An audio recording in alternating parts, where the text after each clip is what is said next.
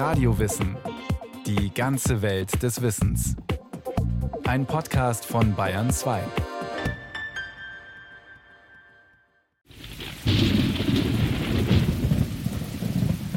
Gestein. In Jahrmillionen verwittert durch Frost, Wind und Regen. Das ist Sand. Flüsse brauchen Jahrtausende, um die Körnchen von den Gebirgen bis ins Meer zu transportieren. Dort entsteht Sand auch aus Korallen und Muscheln, zerrieben durch die steten Wellenbewegungen. Im Ozean lagert sich der Sand am Grund ab und wird an den Strand gespült. Sandstrand, das Idealbild für Erholung, der Inbegriff für Urlaub. Doch damit könnte es bald vorbei sein. Drei von vier Stränden weltweit sind auf dem Rückzug. Denn dem Strand fehlt der Nachschub. Immer mehr Staudämme verhindern, dass Sand ins Meer gelangt. Vor allem aber hat die Menschheit einen unersättlichen Hunger auf Sand. Denn unsere Welt ist buchstäblich auf Sand gebaut. Es ist schon so, dass natürlich Sand so ein bisschen der Star unserer Zivilisation geworden ist. Also es gibt ja fast kein Produkt mehr. Also wir können ja auf den Tisch gucken, der Computer hat Sand, das Glas hat Sand, Keramik hat Sand, in allem ist Sand. In unseren Reinigungsmitteln, in Seifen, sogar Bier wird heute mit Sandanteilen gebraut. Der Bedarf an Sand ist gewachsen und da spielt sicherlich auch eine große Rolle die Bauindustrie, weil wir wissen, dass Sand einer der wichtigsten Zuschläge ist im Beton. Dirk Hebel ist Architekt und Professor am Karlsruher Institut für Technologie. Sand ist heute einer der wichtigsten Rohstoffe der Menschheit. Nur Wasser verbrauchen wir in noch größerer Menge. Doch Wasser lässt sich mehrfach verwenden, jedenfalls im Prinzip. Sand nicht. Er wächst auch nicht von einem Jahr aufs andere nach, sagt Pascal Peduzzi vom Umweltprogramm der Vereinten Nationen. Es gibt keine nachhaltigen Quellen. Sand reproduziert sich in geologischen Zeiträumen. Ursache ist die Erosion von Bergen durch Flüsse und Gletscher. Von letzteren haben wir immer weniger. Dann gibt es eine ganz eigene Dynamik der Sandproduktion aus Korallenriffen, die mit der Zeit erodieren. Auch von denen gibt es immer weniger. Diese Erosionsprozesse laufen sehr langsam ab. Es dauert Jahrtausende, bis Sand entsteht. Und wir verbrauchen ihn in ganz kurzer Zeit. Stellen Sie sich vor, 30 Milliarden Tonnen pro Jahr. Das ist eine realistische Abschätzung. Und das ist nicht nachhaltig.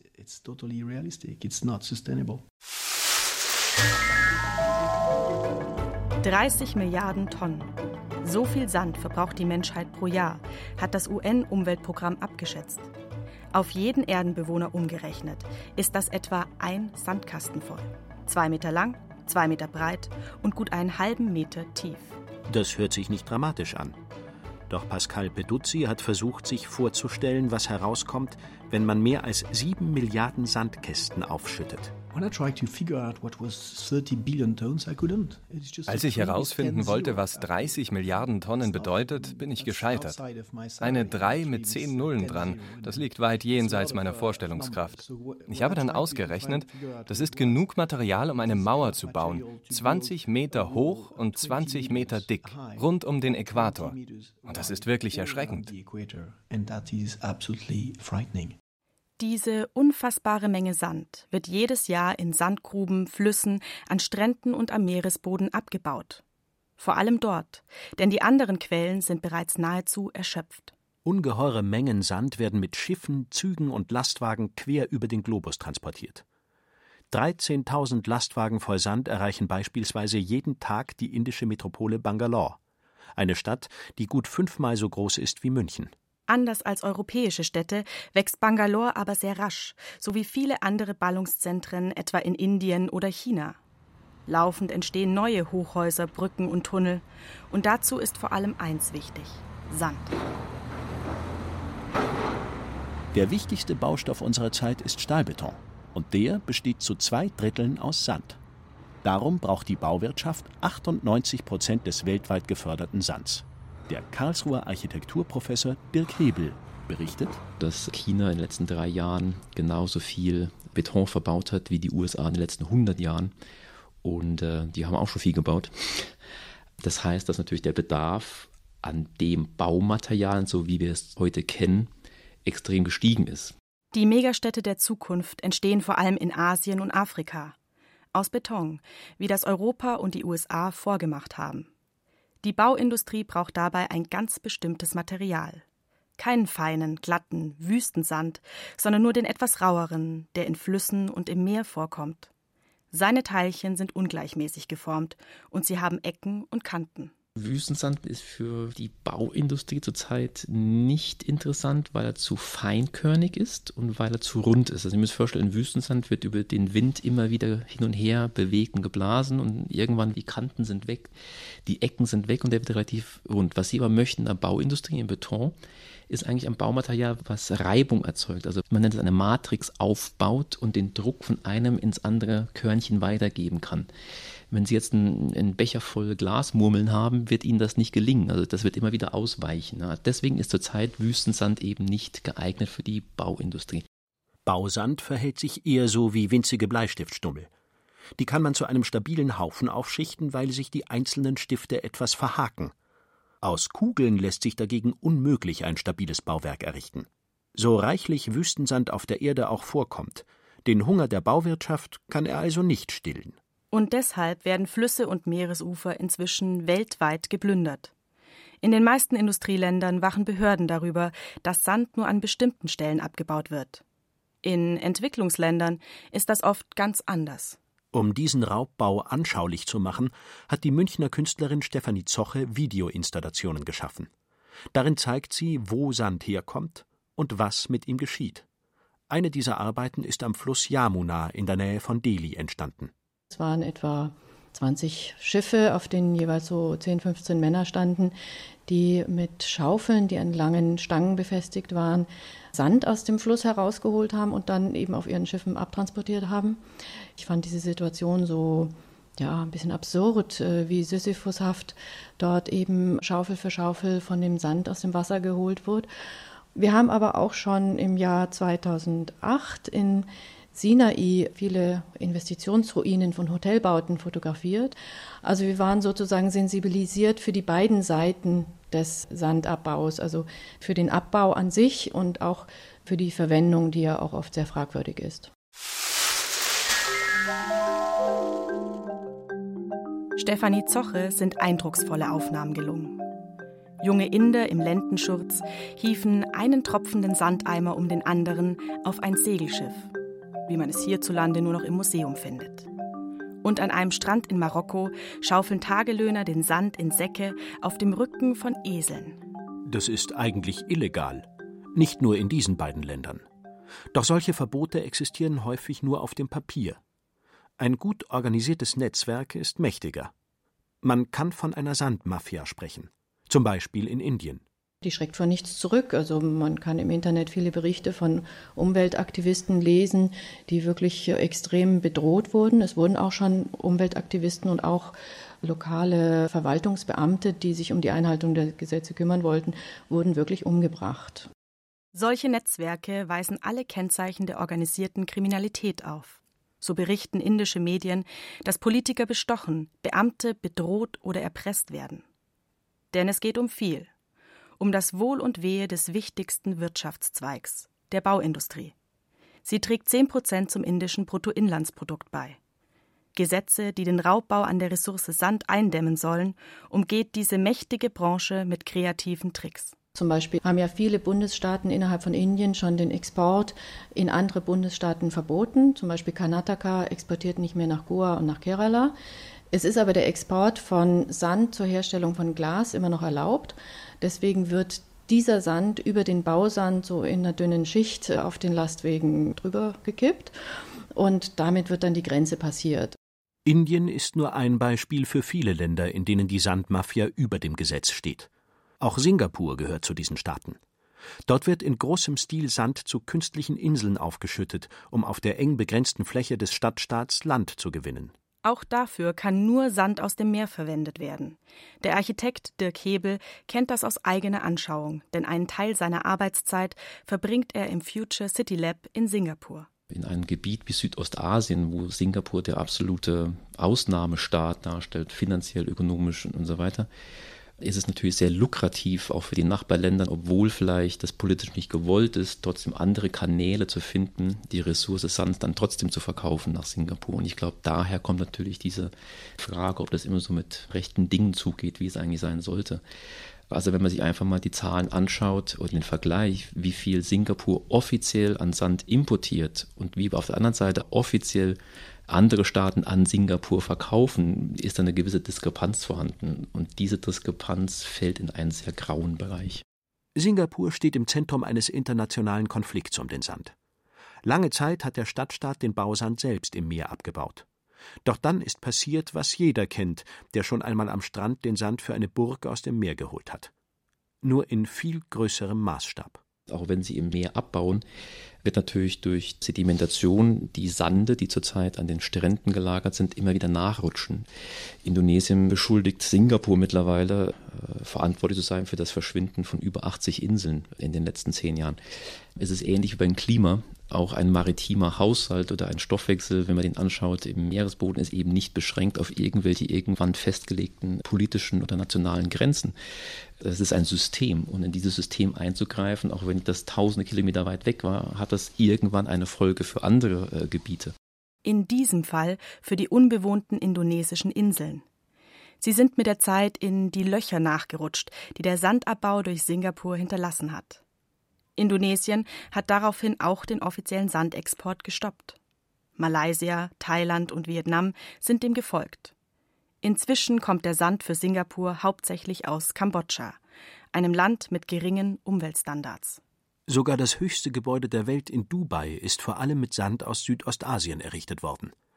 Mit australischem Sand hat der Golfstaat außerdem eine künstliche Inselwelt aufgeschüttet, während am anderen Ende des Indischen Ozeans die Strände verschwinden.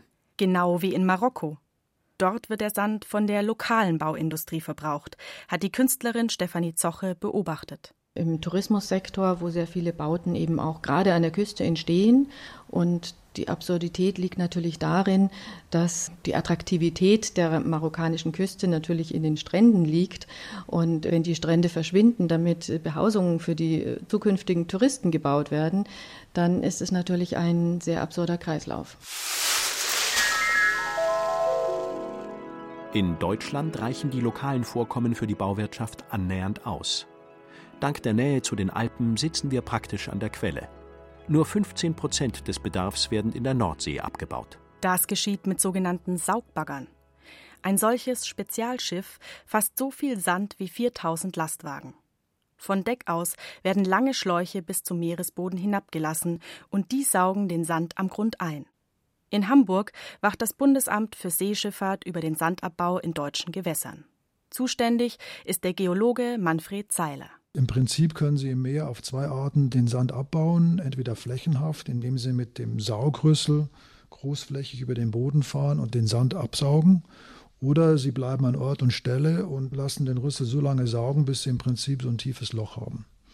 Mittlerweile hat sich zumindest bei uns in Nord- und Ostsee etabliert, dass wir diesen flächenhaften Sandabbau haben möchten, weil der den Vorteil hat, dass eben die Bodenlebewesen, das sogenannte Benthos, was beim Abbau eigentlich zu 100 Prozent zerstört wird, bei diesen Furchen, die sind also am Schluss dann maximal zwei Meter tief, die Möglichkeit hat, den Meeresboden wieder zu besiedeln. Internationale Abkommen zum Schutz der Nord- und Ostsee erlauben den Sandabbau nur in sehr wenigen, genau ausgewiesenen Bereichen. So soll verhindert werden, dass es zum Beispiel Sylt ähnlich ergeht wie den indonesischen Inseln, die längst im Meer verschwunden sind. Doch auch so ist der Küstenschutz an den Nordseeinseln eine Daueraufgabe. Aber es gibt wenigstens annähernd genug Nachschub. Die Elbe schwemmt Sand aus dem Riesengebirge ins Meer, die Weser aus den deutschen Mittelgebirgen. In einigen anderen Regionen der Erde ist es schwierig geworden mit dem Küstenschutz. Zum Beispiel in Südindien, wo die Strände direkt abgebaut werden. In anderen Gebieten kommt nicht mehr genug Sand aus den Flüssen nach, etwa an der ägyptischen Mittelmeerküste. Ein ganz bekanntes Beispiel ist der Nil. Mit dem Bau des Aswan-Staudamms hat man ja letztendlich den Sedimenttransport im Unterlauf quasi gekappt. Also wenn auf natürliche Weise ungefähr 54 Millionen Tonnen Sediment pro Jahr im Nildelta ankommen, sind es heute quasi null.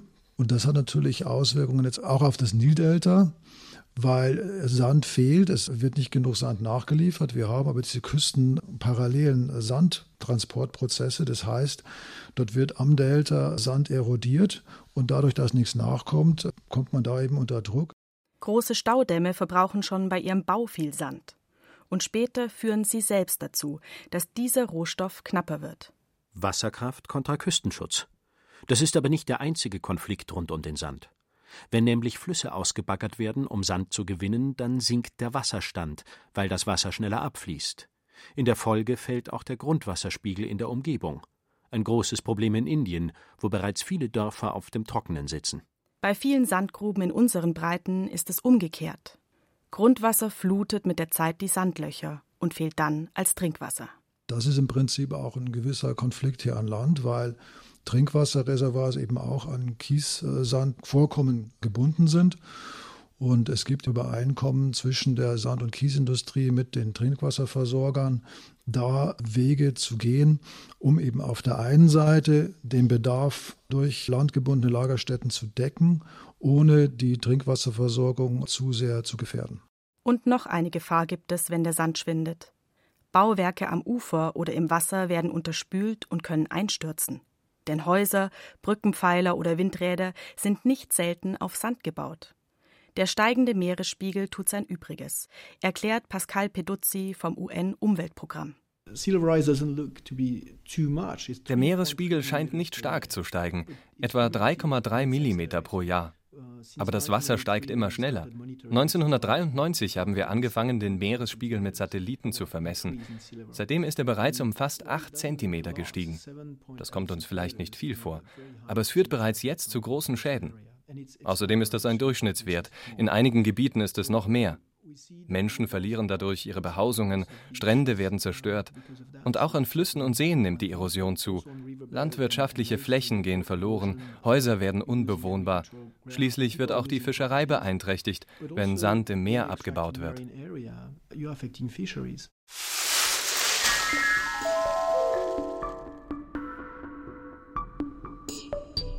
Die Sanduhr läuft unerbittlich. Heute verbraucht die Menschheit ständig doppelt so viel Sand, wie die Flüsse unseres Planeten nachliefern. Und der Bedarf steigt weiterhin. Bereits jetzt ist es so, dass nicht mehr für alle Bauvorhaben genug Sand zur Verfügung steht.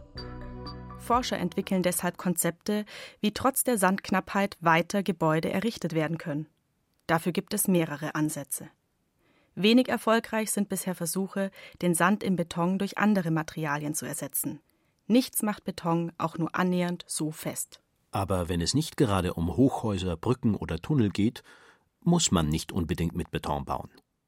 Mehrere Firmen und Forschungsinstitute entwickeln zurzeit holzähnliche Baumaterialien, die von Pilzkulturen hergestellt werden, berichtet der Architekt Dirk Hebel die durchaus eine relativ hohe Druckfestigkeit aufweisen, dabei ein sehr leichtes Gewicht nur auf die Waage bringen. Und das könnten Alternativen sein. Ich sage jetzt nicht, dass das heute der Fall ist, aber wenn man da weiter dran forscht, hat man zumindest mal Ansätze, die weggehen von unserem Verständnis des Betons, Zement, Sand und Kies. Das wird nicht eine 100% Ersatz darstellen können. Aber wenn Sie überlegen, dass 80 Prozent der Erdbevölkerung in Strukturen lebt, die nicht höher maximal als zwei Geschosse sind, sind das durchaus Baumaterialien, die Sinn machen würden, nicht im Hochleistungsbereich mitzuspielen, aber doch, um den größten Teil unseres Bedarfs zu decken. Wo aber Beton unverzichtbar ist, könnte eine andere Möglichkeit zum Tragen kommen. Forscher wollen Wüstensand so behandeln, dass er eben doch als Baumaterial taugt. Auch das wird erst in Versuchen erprobt es gibt gewisse Bakterienstämme. Wenn man diese Bakterienstämme gemeinsam mit Wüstensand kultivieren lässt, entwickelt das Bakterium, scheidet es Calcium aus und dieses Calcium könnte diese etwas runden Kügelchen zusammenbilden in größere Bröckchen. Und diese Bröckchen wiederum sind geeignet, wieder um Matrixen und dadurch neue Druckverteilungen aufnehmen zu können. Wenn das gelingt, würde diese Methode aber nur vorübergehend Erleichterung bringen. In ein paar Jahrzehnten hätte die Menschheit dann nicht nur die Strände, sondern auch noch die Wüsten geplündert und damit ein weiteres Ökosystem zerstört. Dirk Hebel hält deshalb nicht viel von diesem Ansatz. Er ist sicher, die Lösung liegt ganz woanders. Wie wir im Endeffekt Kreisläufe etablieren können. Also wir müssten weg von einem linearen Verständnis vom Baumaterial. Das heißt, ich baue, dann benutze ich es eine Zeit lang und dann betrachte ich das als Abfall sondern sagen, was können wir aus dieser Ressource durch Recycling, durch Reuse, andere Verfahren, die entwickelt werden könnten, nochmal gewinnen, um im Endeffekt die Ressource mehrmals zu gebrauchen und nicht nur einmal zu gebrauchen. Das ist ein, ein großer Ansatz, der ist nicht neu, der besteht bereits seit den 60er, 70er Jahren. Aber es hat mittlerweile so ein bisschen Fahrt aufgenommen, gerade im Bereich Beton. Und große Forschungsprojekte beschäftigen sich damit, wie kann man im Endeffekt auch Beton recyceln und den nochmal einsetzen, um die Originalressource Sand zu schonen. Tatsächlich wird in Europa inzwischen der allergrößte Teil von Bauabfällen recycelt. Auch Beton gehört dazu. Die Stahlträger werden eingeschmolzen und zu neuem Stahl verarbeitet. Und der Gesteinsanteil wird zerkleinert und kann teilweise frischen Beton zugemischt werden. So muss weniger Kies und Splitt eingesetzt werden. Ausgerechnet bei den sehr kleinen Gesteinskörnern, also dem Sand, ist das aber nicht erlaubt. Denn wenn Bauschutt gemahlen wird, fällt in dieser Korngröße kein reiner Sand an. Er ist zum Beispiel mit Bestandteilen von Putz oder Estrich verunreinigt. Und deren chemische Eigenschaften würden die Qualität des Betons deutlich verschlechtern. So bleibt im Moment nur eine Möglichkeit, um die Ressource Sand zu schonen. Nur bauen, was wirklich gebraucht wird. Die Wirklichkeit sieht leider anders aus, beklagt Stefanie Zoche. In Spanien wurde ja auch in den Boomjahren um 2000 rum unglaublich viel gebaut, etwa so viel wie in Deutschland, England, Frankreich zusammen, also pro Kopf etwa viermal so viel wie bei uns. Und ganz viele von diesen Objekten stehen heute leer. Das gleiche Phänomen gibt es in China. Auch in Mumbai stehen extrem viele Gebäude leer. In Dubai, das Burj Khalifa, höchste Gebäude der Welt, ist zu 90 Prozent leerstehend. Und ich finde einfach, dass man das Phänomen des illegalen Sandabbaus zusammenlesen muss mit der Frage, was wird denn mit diesem Sand gemacht? Zum Beispiel unendliche Reihen von Hotelruinen in Spanien. Und sogar ein ganzer Flughafen, der nach dem Platzen der Immobilienblase nie in Betrieb gegangen ist.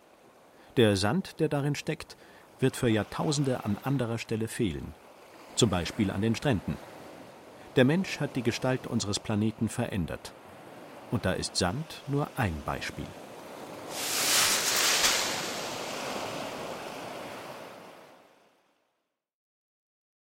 Sie hörten Sand, überall vorhanden und doch knapp, von Helmut Nordwig. Es sprachen Sabrina Litzinger, Thomas Bernstiel und Benedikt Schregle. Technik Cordula Vanschura.